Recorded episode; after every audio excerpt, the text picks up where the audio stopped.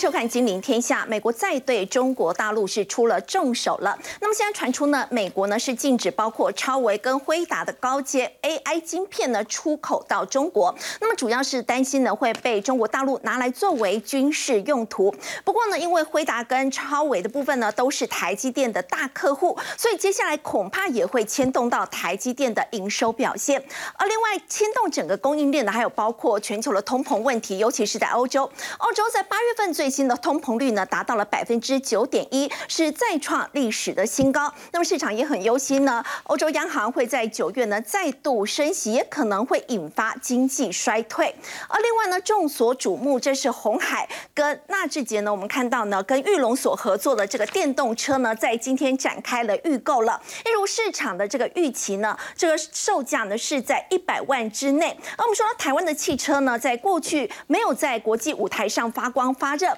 那么接下来进入了电动车时代，有没有办法可以取得一席之地呢？我们在今天节目现场为您邀请到的是资深分析师谢承业，大家好；金周刊顾问林宏文，大家好；资深媒体人陈凤欣，大家好；以及资深媒体人王尚志，各位好。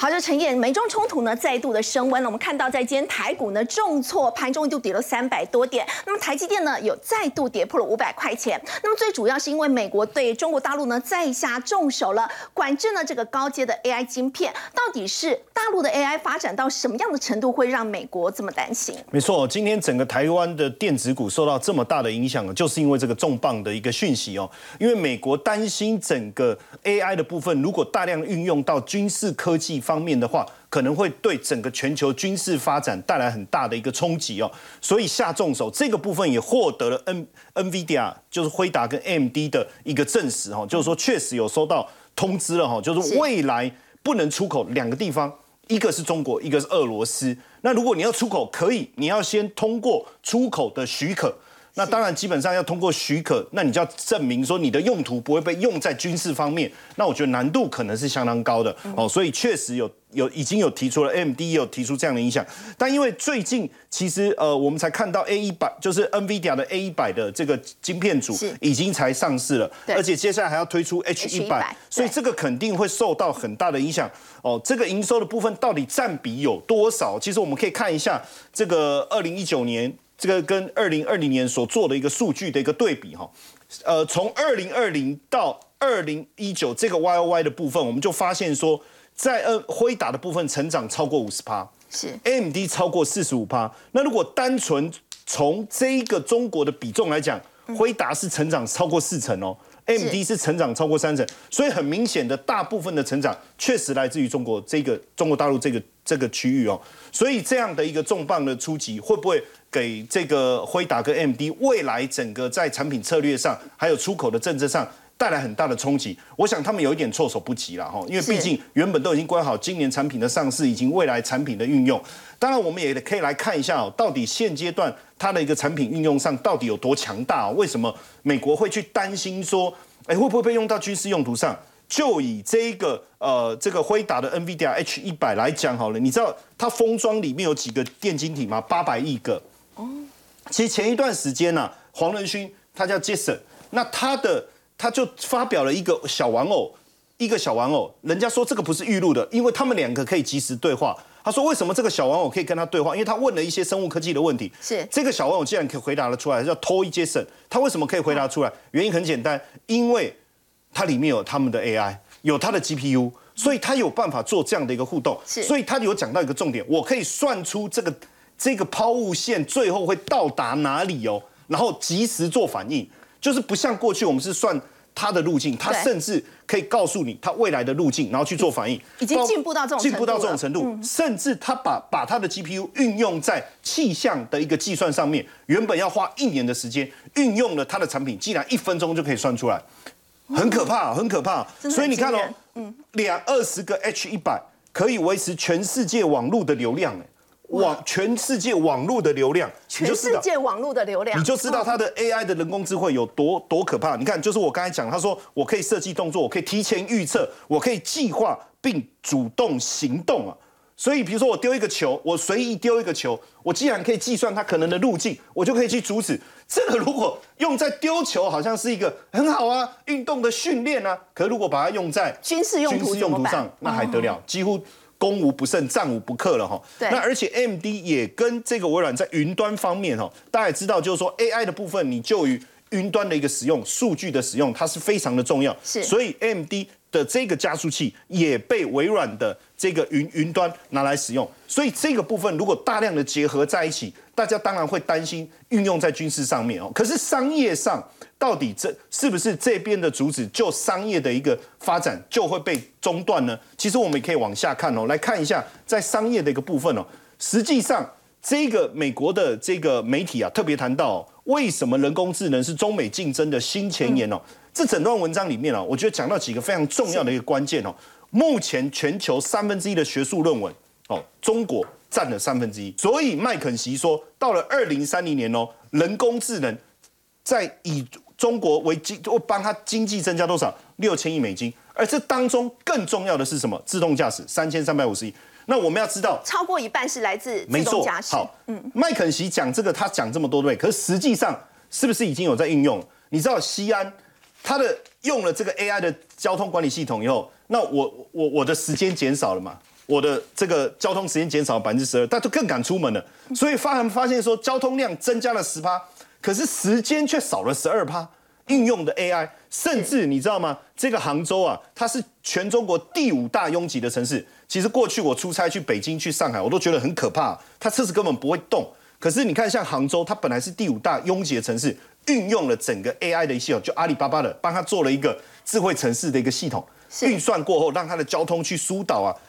降到第五十七名，甚至高铁的部分哦，用了他们的 AI 系统以后，让它的节节电的部分节了节省了百分之三十。所以现阶段来讲啊，到底是不是北京落呃中国要落后去追赶美国，还是两个其实站在一个同样的起跑点，但是它发展的速度越来越快。我觉得这个应该也是美国已经看到，它在 AI 的一个运作上哦，其实跑的可能哦。比美国还快哦？为什么？我们来讲一个实物的应用的一个案例哦。就百度，它现在已经推了这个无人计程车，已经法规已经 OK 了。对，其实，在发展的过程中，我刚才讲到的技术之外，还有你的数据之外，还有法规的一个部分，能不能有一个合规让你去运用？还有你有没有市场能够去发展？对，现在在重庆跟武汉，百度十辆计程车，然后各五辆在当地已经开始在运作，然后基本上。强调就是无人计程车哦，那我甚至你这个方向盘还可以拿掉。那你知道这个，如果我真的可以把方向盘拿掉，而且没有人在上面的话，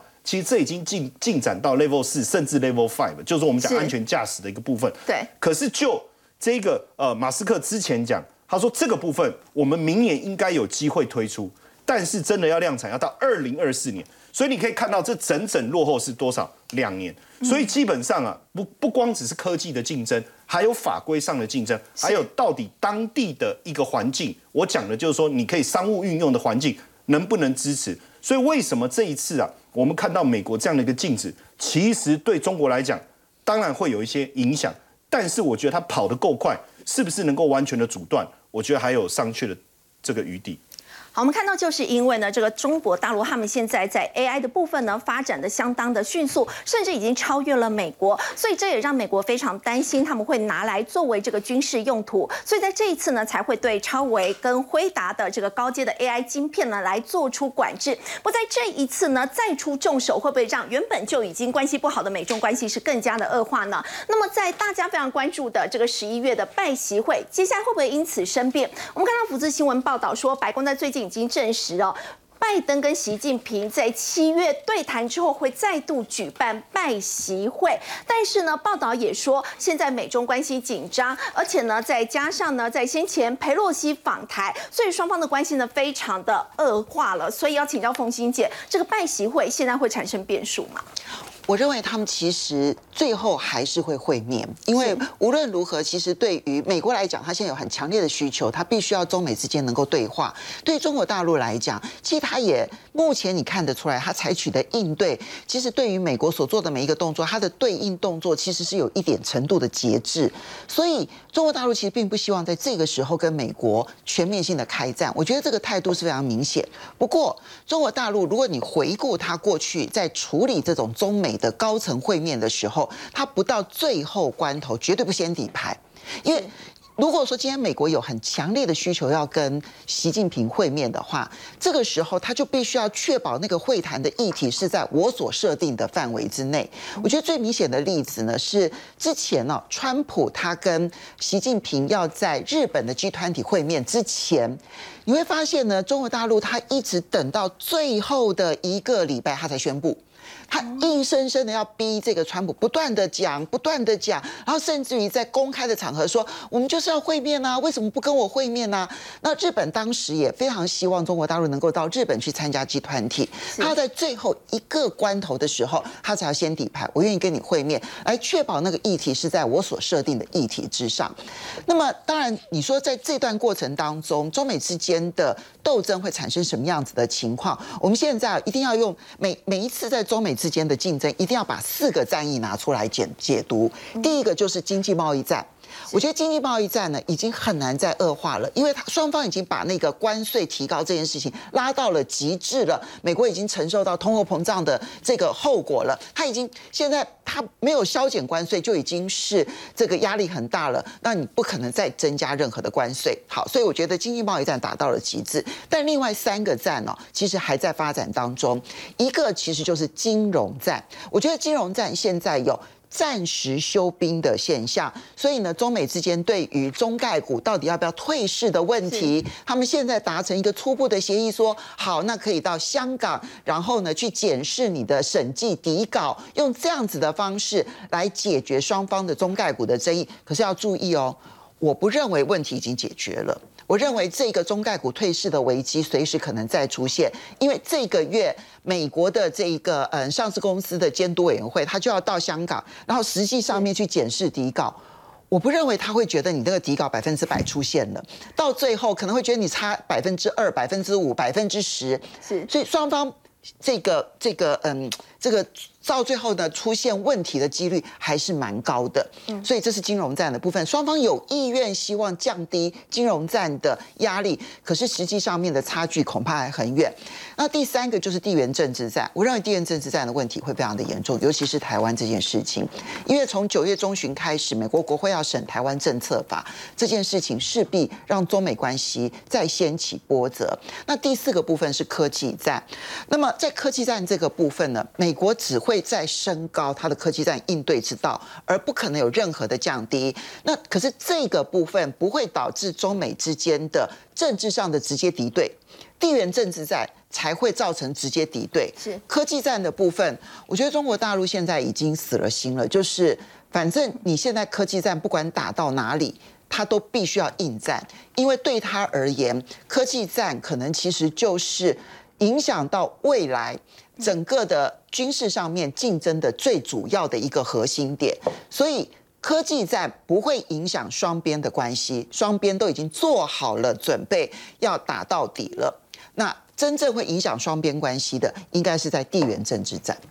好，刚我们提到呢，这个地缘政治的一个关系呢，现在美中之间的这个关系恶化，其实台湾都会受到影响。包括在这一次，美国呢对这个超维跟辉达呢，他们说呢，说不可以再出口这个高阶的 AI 晶片到中国大陆。那么台积电其实也连带就受到影响了，因为我们知道呢，这个超维跟辉达呢，其实是台积电的大客户。以超维 MD 来说呢，可以说是台积电的第三名啊，排名第三的这个客户。那么在 NVIDIA 在这个辉达的部分呢？则是台积电的第六大客户，所以呢，美国禁止 MD 辉达晶片出口到中国大陆的话，那么外资呢现在预估的是说，对台积电接下来的营收呢，最多是只有影响百分之二。要请教洪哥，这个影响真的是只有百分之二吗？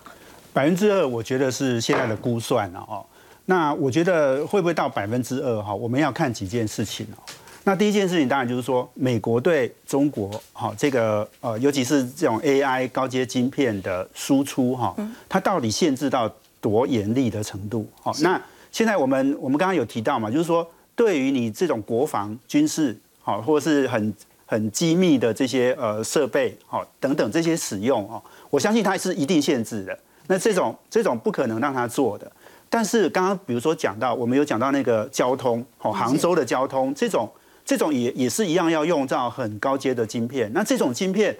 这种我觉得应应该已经，我们现在看起来应该不太牵涉到国防军事的这种部分。那这种部分它会不会它会不会禁止？哦，所以这个就是说刚刚讲的嘛，就是说你你所有的输出你都要来申请，那就是看他要不要过啊。如果他他要给你过，那那你就出去。所以我觉得他这个应该有一个很重要的条件，就是说你必须要很清楚的交代哦，你的客户，然后它的用途。这个就像之前美国不是也也要求哦，台积电、三星要交他们的客户资料嘛？我觉得这件事情很重要了。看这个呃，NVIDIA、AMD 这种这种晶片，他们根本是做不出来的。好，至少我想可能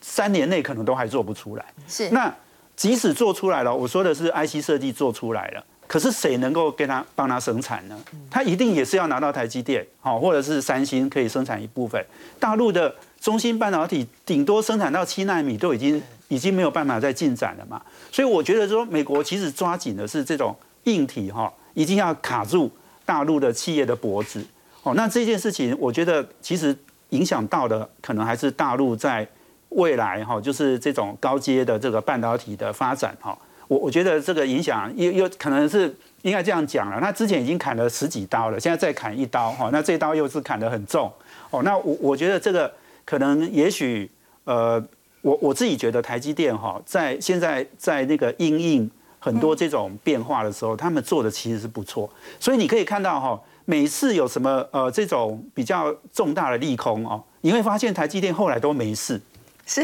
他们，他们可以，我觉得他们可以，好像可以应应付的还不错。那主要当然就是说，还是一样的，他们在高阶的技术上面其实没有对手的啦。嗯，所以哦，这些人下去了，是不是还有人可以来补？哦，那而且就是说我我觉得能能不能来补进来，这个当当中还有一个很重要，也许等一下我们可以再花时间讲这个电动车哈，整个汽车的一个产业的发展，因为它事实上它有很多的新的应用，它都会用到高阶的呃制程跟技术。那那所以。这一块少掉了，其他能不能补进来？好，那我觉得对台积电来讲，他们是很会做这样的一个应应的策略。哦，刚刚洪文哥提到，其实大陆在软体这一块是比较没有问题。那现在美国要卡住大陆的脖子的话，他就从硬体，像是设备方面来着手。所以，我们来看到，其实美国在先前呢也限制了，包括像是 EUV 的设备啊，到 EDA，那么到这一次的这个 AI 的晶片，我们看到呢，东亚日报就报道说，美国对大陆先进晶片的设备呢是有做出很严格的这个管制的。不过，让大家觉得比较奇怪的是，为什么却对南韩呢？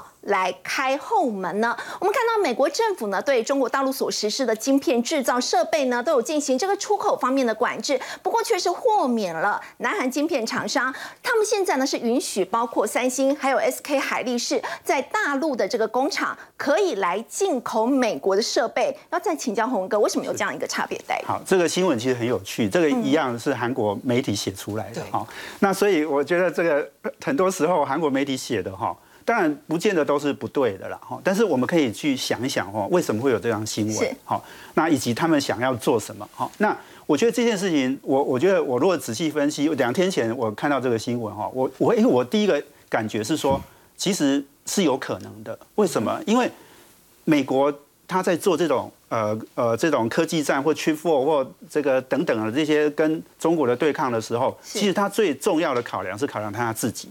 因为他要打中国，然后他要维持霸权，好，所以这件事情你如果这样子去想的时候，你就觉得这件事是有可能的。为什么？因为美国已经有一家是美光了，在记忆体产业，它已经有，它是三分天下。虽然美光市占率低一点啊，但是它有美光，所以美光呢，呃，在记忆体产业它已经哎三分天下之一了。但是它在逻辑制成，就是晶圆代工不。B 部分呢，它其实还是很弱的，是，所以它真正这一次在打是在打什么？打晶圆代工，希望把晶圆代工的这个产能啦、设备制造都移到中国去啊，移到美国去。好，那那刚刚讲的记忆体，它已经像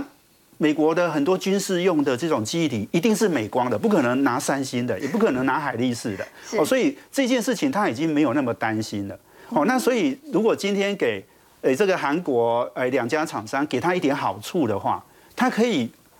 更坚定的站在我们这个四方 四方的这个里 呃这个结盟里里面嘛。好，所以我给他一点好处，他愿意。哎，多支持我，所以这件事情，然后又又不伤害到他自己啊。因为事实上，你说你给你给他们，哈，你看三星是在是在大陆是 n a m e Fresh 的厂嘛，哈，海力士是有低润也有 n a m e Fresh 嘛。那他们的投资如果哎不受限制，但是对美美光大部分的投资都在台湾，是。那在美国，哦，那可能还有在新加坡跟跟其他国家这样，但是它基本上没有在美哎中国生产的，所以意思就是说。做这件事情并不会伤他伤到他自己。啊，可是呢，可以严重的打击到中国，因为因为中国的话，你你只给南韩的厂商这个高阶的设备，那你不给大陆，大陆也有大陆也有这个做呃 Name Flash 叫长江存储嘛，他们也有做低润的厂啊，你如果不给他，那他当然就是压力就比较大嘛，好。所以，我我我觉得这件事情，就是你如果从这里去思考的话，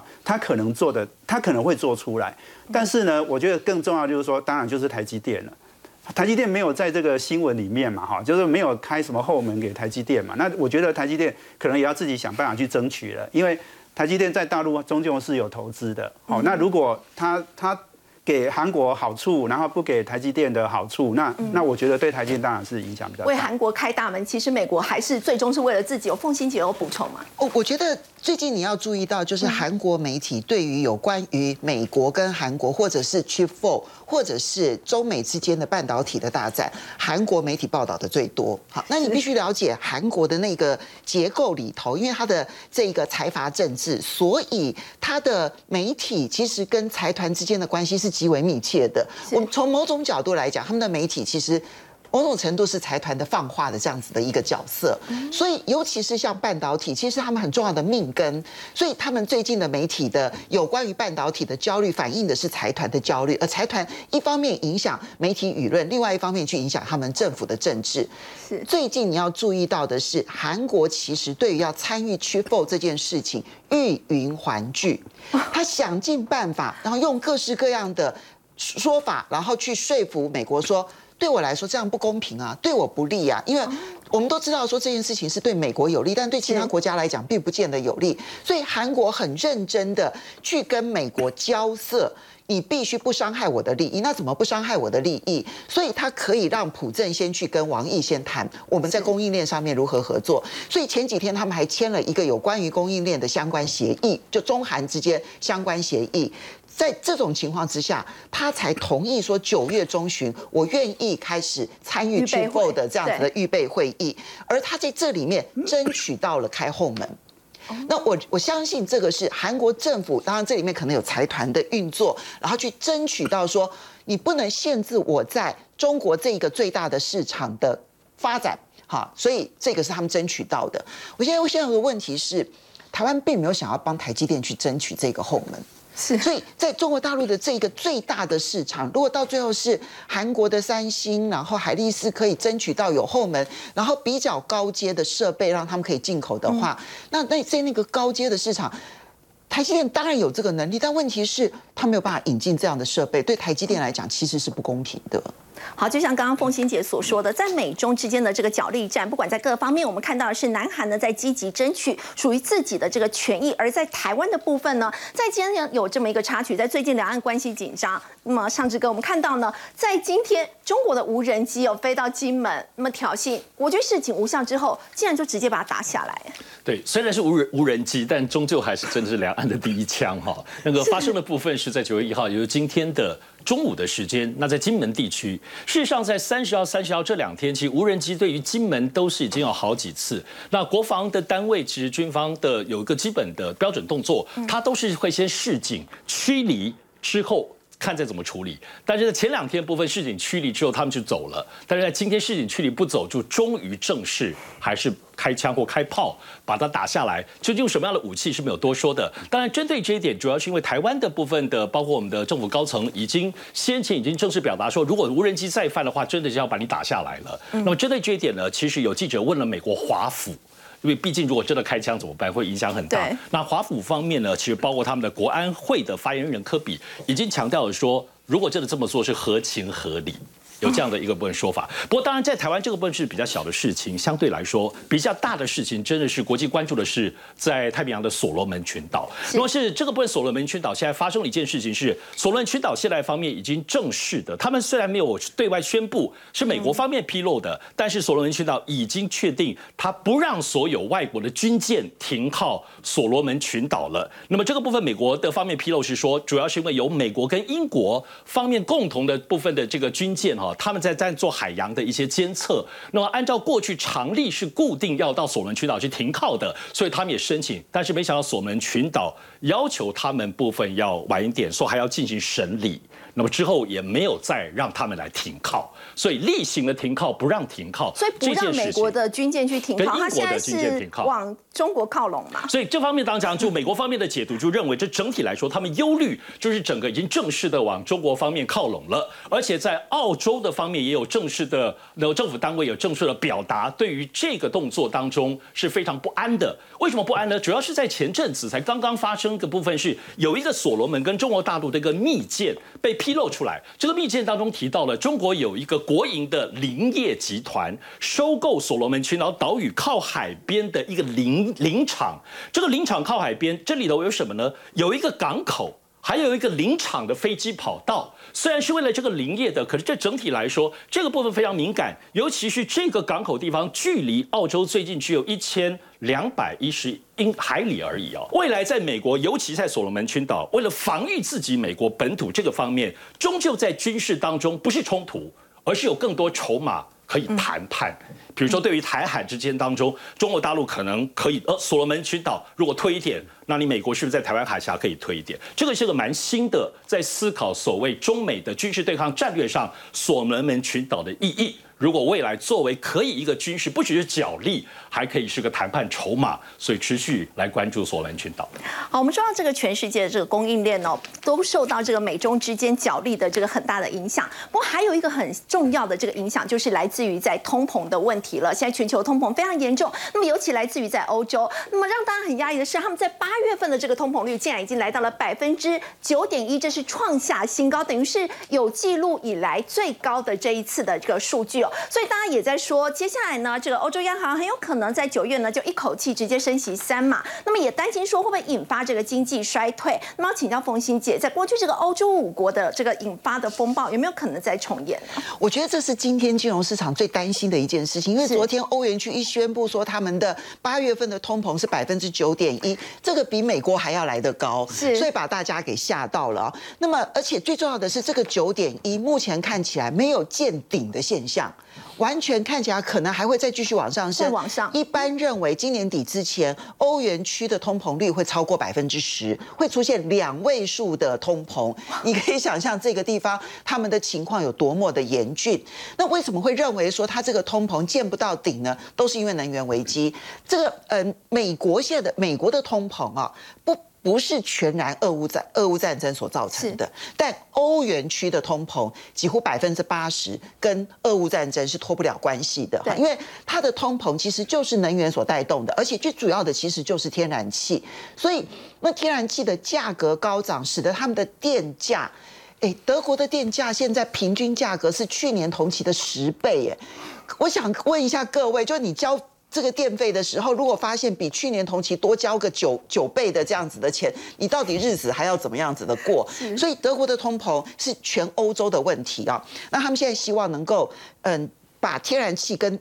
跟这个电价好脱钩，所以他们下个礼拜可能就有一些会议来处理。但是即便是如此，你要知道，它天然气高涨的这件事情，不是只有影响电价，它会影响很多企业的生产，因为。它是很多的这个制造业的主要的生产动力的来源，这是第一个部分。第二，它是很多的原物料的来源，比如说玻璃，而玻璃缺就会影响到很多很多的的产业，包括了像汽车，汽车里头有玻，就你能够想到所有有玻璃的地方都会受到了影响，所以产业面本身就会受到极大的冲击。但是现在的问题又来了，因为通膨很严重，所以在欧洲现在相兴起了一个声浪。你要知道，欧元最近贬值贬得这么凶哦，使得他们的通货膨胀也变得更加严重，所以它至少必须要遏制它的进口通膨嘛。嗯，那它要遏制进口通膨，它的欧元是不是就比较强势一点？那欧元要强势，背景就是你必须要升息啊。美国都已经升息九码了，你到现在为止只有升息两码，远远跟不上。所以现在你看到，包括来自于荷兰的欧洲央行的委员，或来自于奥地利的欧洲央行的委员，都呼吁说，至少应该要升息三码吧。也就是三码的话，其实就是零点七五个百分点。欧洲央行没有这么快速的升息过，所以下嗯，这个下个礼拜七就是要见分晓，它会不会一口气升息三码？最近欧元稍微这几天强势一点，就是因为他们鼓励考虑到说欧元区可能也要升息三嘛。但现在问题来，你如果升息三嘛，荷兰可能没有问题，德国可能还勉强撑得住，但是希腊撑得住吗？匈牙利撑得住吗？其实他们会有很多的国家一口气升息三把之后，他们的经济体就会。撑不下去，或者意大利撑得住吗？就会有很多国家可能经济才刚刚颠颠簸簸的，你一口气升息这么多，这些国家的经济会受到更大的冲击，所以欧债危机会不会再起？这又是另外一个问号。第三个是外溢效应，因为终究全世界在过去这两年不断印钞票，除了美国联准会之外，另外一个主要来源就是欧洲央行。那现在欧洲央行不但不 Q E 不量化宽松，相反的，它要快速升息，让资金赶快回流，紧缩货币。那这个紧缩货币的效应，在全世界的这个流动资金，除了美国的紧缩，现在又多加了一个欧洲央行的紧缩，这会使得全世界的。这个货币紧缩的现状会变得更加严重，这个对于金融市场的打击是非常大的，所以它有制造业面的打击，它有整个国家经济发展的打击，它同时也有全球金融市场的打击。好，我们看到呢，欧洲呢现在通膨的危机非常的严重，所以呢，我们看到呢，连比利时智库都直言说呢，能源的价格，刚刚风信姐有提到，主要是因为来自于这个乌俄战争，能源的价格高涨，所以呢，最终可能会改变欧洲大陆它整。个经济的格局，有一些行业呢，恐怕会面临到严重的压力，所以最后可能不得不重新考虑他们在欧洲的一个生产跟布局了。好，我们先休息一下呢，稍后回来看的是玉龙跟红海合作开发的第一款电动车呢，在今天展开预购了，稍后。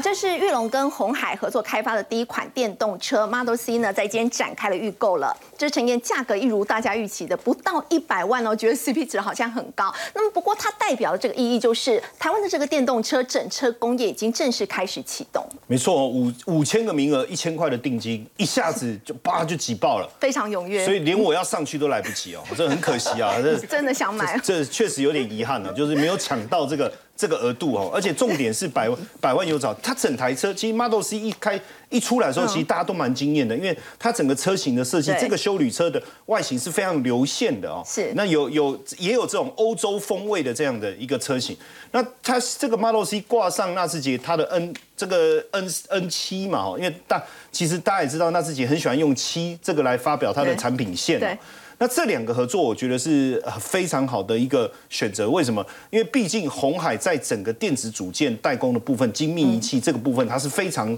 呃占占有它独特的一个地位哈。那尤其是它在整个电子产业的，不论是垂直的整合也好，或是水平的合作也好，都有它独特的地方。而就这个玉龙来讲，它在整车的部分是非常有经验。你看，从早期这样一路玉龙玉呃，你上。一一路一路到现在，后来的纳智捷，它在整车的实力是非常强的，所以两个结合在一起，我觉得是呃这个一加一大于二啊哈。那原本。刘安伟是认为是当时的说法是说科技日的时候有讲嘛，他说九月底大概九月底我们可以开始开放用，甚至或大概是十月初哦，哎，没想到比大家预期快了一个月哦。那预计明年下半年会开始交车，而且这个一千块你缴缴定金，你还保留了一个什么？你可以参加抽奖，如果抽中的话，你你充电都不用钱呐。哦，但这第一个哈，第二个你你还可以选择未来它有特仕版。哦，那通常大家也知道，特仕版就是整个车子的外形是比较可能比较炫，或是有一些独特的功能这样哦。那当然，以红海这个从他一开始要做这个 M H 平台到现在，一开始大家其实并不是非常看好。我会觉得说，真的你真的觉得手机加四个轮子的概念吗？这后面还有很多的技术面，所以它跟玉龙合作红华先进以后，大家才发现说两个的技术的一个整合，确实我们看到台湾在不论是汽车产业的一个发展来讲，还是电子产业的发展来讲，整个的合作可能未来我真的觉得未来三到五年会给台湾的整个电动车产业带来一个新的一个发展的里程碑哦。当然现阶段我们可能还要先面对的一个问题是什么？就是。美国的消减通膨法啊，对通膨消减法哦，你知道这个法一出来，其实刚才凤英姐不是有讲到，这个韩国就开始啊啊啊啊啊，他们讲韩国话我也听不太懂啊，但是他的意思大概就是说，哎，我要争取一点时间嘛，因为你你现在你要求百分之五，我我可以给你补贴。给给消费者补贴七千五百美金，刚刚我们在聊这个金额是很多的，对不对？对，台台币二十几对购买者来讲是很有吸引力。可是你要求百分之五十要在北美，就是说你要材料来自于北美，百分之五十美国、加拿大、墨西哥，那放眼望去哦，而且它呃，我放眼望去只有十五个车款符合啊，那二零二八年以后还要全部要在地化。那对韩国来讲，对欧盟来讲，他们已经开始抗议了。德国他们也说不行啊，你这样就是一种歧视的政策。对，那我根本没有办法做到这件事情。那代代表我的车子就是比你贵嘛，那我自然就不用销售了嘛。哈，当然这个部分韩国是希望说能够暂缓，就稍微这个歧视政策能够暂缓。但后续怎么样去调整，我们我们可能还要再做观察。不过对。这个红海来讲哦，反而给他带来一些机会哦，顺风顺水啊，真的直接就趁这一刻，直接杀进了北美市场哦。没想到过去的一个布局哦，在现阶段带来这么大的一个产业地位的一个优势哦。你看他很早的时候做这个代工印影机，他是帮他做代工哦。那你知道这个就是一个，其实就是一个电动车的模式哦。然后你知道那个，那他们展览的时候开出来，这个开出来以后，哇，他这样鼓掌啊叫好啊，就说哇塞，这个竟然可以做。电池，那你省下非常多的这个费用哦，跟成本。然后你看，当时他买下这个 Longstone 的厂房跟设备的时候，大家还真的觉得说，你真的要做电动车吗？你做这一步，可是不是买买下厂房跟设备就可以了。没想到首首款的电动皮卡也预计，哎，Q 三 Q 四要来开卖哦，但让大家也吓了一跳。那包括 Fisker 也委托这个红海代工，对不对？而且这个售价是低于门槛，因为它其实有有门槛的，五万五万。五千美金以下的一个车款，比如说以一般的车种来讲，它才有补贴。那所以它低于嘛，低于那所以符合这个门槛，未来的销售的一个数字啊，应该能够跟上。所以红海也搭上了这一个呃通膨消减法的一个背景的一个利多的情况下，是不是有机会？整个带动整个台湾的一个电动车产业，我觉得是蛮值得期待的。所以这个通膨消减法呢，达到了韩国的汽车，但是没有影响到这个红海的电动车。不过我们说到呢，现在电动车发展呢已经是趋势了，它的一个车用晶片的发展呢，同样也是全世界非常关注，它的商机呢也非常的大。特斯拉的这个创办人马斯克就说，他们在年底前现在要完成的是全自驾技术的研发，还有我们刚刚呢在上一段也有提到的，在百度的部分呢，他们现在呢也是有这个萝卜快跑，已经开始。在这个无人车的驾驶已经取得这个营运的资格了，所以在这个全自动驾驶的这个技术呢，现在已经来到这个 Level Five，已经是完完全全的无人驾驶。那么要请教洪文哥，他接下来这个商机会有多大？好，我先呃讲自驾车之前，我先讲一下刚刚那个预购，好不好？那一千块哈，预购五五千人哦，那件事情其实我不知道是不是个乌龙啊哈。不过他们因为他们用的是绿界的那个呃那个平台，那那个他们规范就是说每一个。每一个单哈都只能超过五百万，那所以你一千个呃一千元，然后五五千台大概就满单了，好，所以他就停了。但我不知道这个是不是乌龙，因为他很可能是故意的，哈，就是要造成一个效果，就是说啊，大家都买不到吗？都预预购不到，越想买。对，那这种东西就是饥渴行销，好，那我觉得哎，我们我们红海或者玉龙也也懂得这一套哈。不过你你如果去看那个预购的金额啊，你去看那个 Tesla 之前哈。他们的那个电动卡车哈，它那个预购预购金额哈要两万美金。说真的，如果我刚那个时间，如果我有我我也会去给他，因为一千块而已嘛。我们我们先去预购再说，去吃个饭 一千块就没有了哈。不好，那话说回来，我觉得就是说，呃，电动车或者是我觉得电动车、自驾车，然后再加车子开始电呃这个电子化，好，我觉得这是三件事情哦。哦，那这三件事情其实都同时在发生。好，我们说一般的车子现在的电动电子的配备越来越多嘛。好，那电动车里面当然更会是用到更多呃这个电子零件。那自驾车不用讲了，它其实更重要的是软体 AI。好，那所以你你如果去看，就是说，呃，我我觉得其实现在你去看很多的呃产业的应用哈，都开始慢慢有一些成熟成熟，然后比较趋于这种不会成长性那么大了。可是车汽车，我相信是未来可能五年十年哈，那个成长性是最大的，那也是推动半导体应用最大的。哦，所以我们我们刚刚讲就是说。呃，Tesla 它这这个 L5 这个哈，它它如果说是今年底就要推出，那也许你给它抓个两两年哈，它它真的商品到市场，那这这个用到的晶片哦，那就会很惊人的。那以前呃之前 Tesla 它在做这种呃自驾的晶片，它是用呃这个 NVIDIA 的哈，就超呃这个辉达的，那他现在自己也设计了哈，因为他他知道这个量会很大。哦，所以那这个东西呢，我们我们刚刚在讲哈，不是美国不是禁止哎你很多晶片输到呃这个大陆嘛？但是我觉得这件事情就是说它可以补上来哦，因为因为这个东西的应用哈，创造了商机价值是会很大的。啊，不过我们说到这个电动车是趋势，不过日本在这一块呢确实发展比较慢，他们现在希望透过用电池的方式来迎头赶上。先休息一下，稍后回来。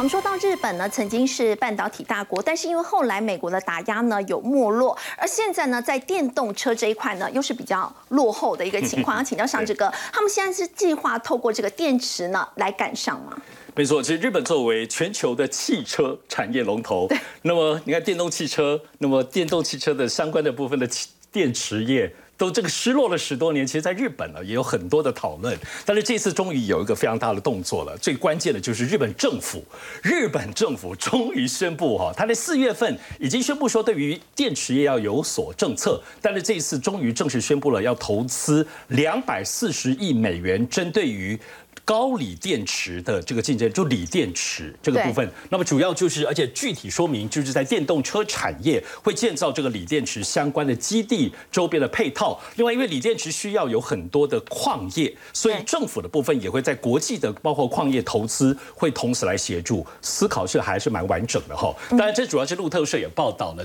这当然是来自于中国、南韩各方面都大举的投资的这电池市场的这个压力。日本也终于思考了要重振他们电池产业。对，其实啊，你要知道，其实日本哈，要知道我自己对这个日本的电池产业，因为过去我十年都在香港在做锂电池跟电动车，所以看着这个日本这个十年的变化是很感伤的。因为包括其实日本政府，我们都知道，像 Sony 跟呃松下电池是全世界过去是最领先的，可是当时包括 Sony 的索尼的部分电池，其实最后都被日本政府导把它解组、拆散，甚至卖掉。那么这产业所有的人才都流失，幸好有部分一些关键人才被台湾我们的这个利凯，那么当中把它收进来，然后帮他们做研发。回来讲日本哈，所以日本他们现在在整个政府当中也包括投资人才的规划，像要投资三万名相关的专业人才来确保整个产业链。那么这里头当然考量有很特别的地方。要知道，其实我们知道锂电池作为尤其磷酸铁锂电池跟所谓氢能源电池这个液态液化电池哈，所谓这个液态电池的部部分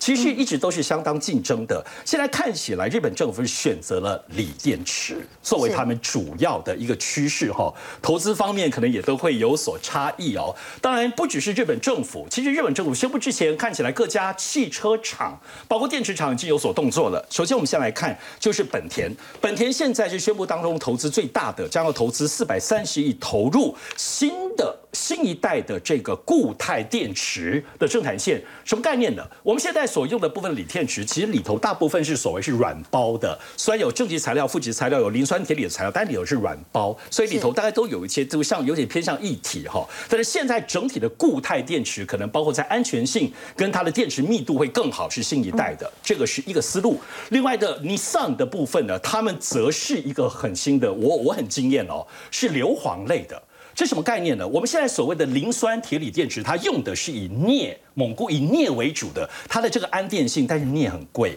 硫很便宜。但硫过去的问题是因为硫。爆炸弹不是很多流吗？所以它的这个不安全跟不安定性的部分，安全是很大的考量。大家担心，但是它便宜很多啊，所以它一旦能开发流电池的话，可能会使得这个汽车电池成本大下降，而且你也很难流到处都是。我们阳明山也有很多 硫磺，很多硫。意思就是，它如果同时还包括这个固态电池也同时加入的话。日本会有一些厉害的技术在手上。我们来看下一页，这里头也包括了丰田也同时投资。那么丰田的投资主要是跟松下电池一起来合作，他们合资投资有达到七千三百多亿，但是主要的地点是在美国投资生产，针对于美国跟日本本身的电动汽车。要非常注意的是，这里有很多他们丰田对于新一代电池的专利技术。所以不只是汽车，丰田也有电池的技术。另外，本田跟 LG 则是共同投资四十四亿美元，也是针对美国的市场，跟最近美国政府方面针对于电池相关的这个法案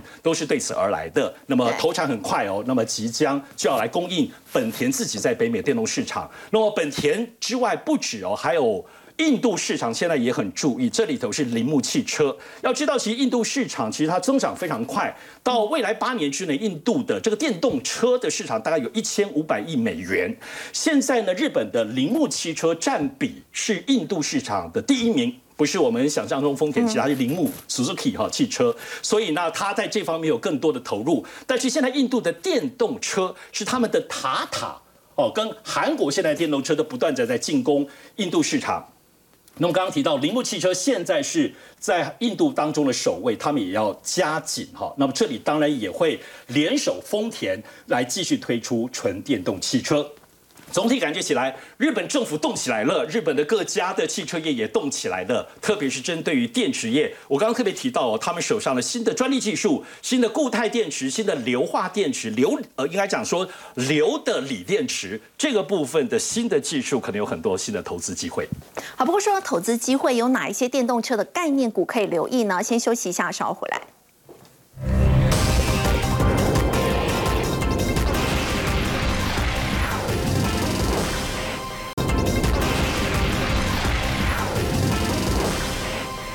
车的发展呢是趋势，要请教陈燕，有哪一些投资机会可以留意？呃，因为台湾两个方面很强，一个是整车的部分，另外一个是电子的部分哦。当然，就整车的部分，我觉得整未来的一个发展性还有待观察，因为它在整体的一个新的一个概念上来讲，我觉得充电电池跟车电是非常重要，尤其是电池的部分，因为它占整台电动车的一个成本的高达百分之四十哦，也是大家现在兵家必争之地。而且没想到，我们既然在材料的部分，不论是正极材料，像康普啊、美骑马，或是负极材料的中碳，这个部分我们都有掌握。所以，像为什么红海他自己也要切入到电池芯，台塑、台泥也要切入到电池芯，跟电池在整个电动车当中占有非常重要一席之地有很大的关系。另外一个其实还是充电，因为你电动车一定要充电。对。那整个车充电系统，你可以讲，一旦电动车普及以后，它绝对。势必在基础建设方面是非常重要的一个一环，所以最近我们看到，只要跟充电系统搭上的一些个股，其实都有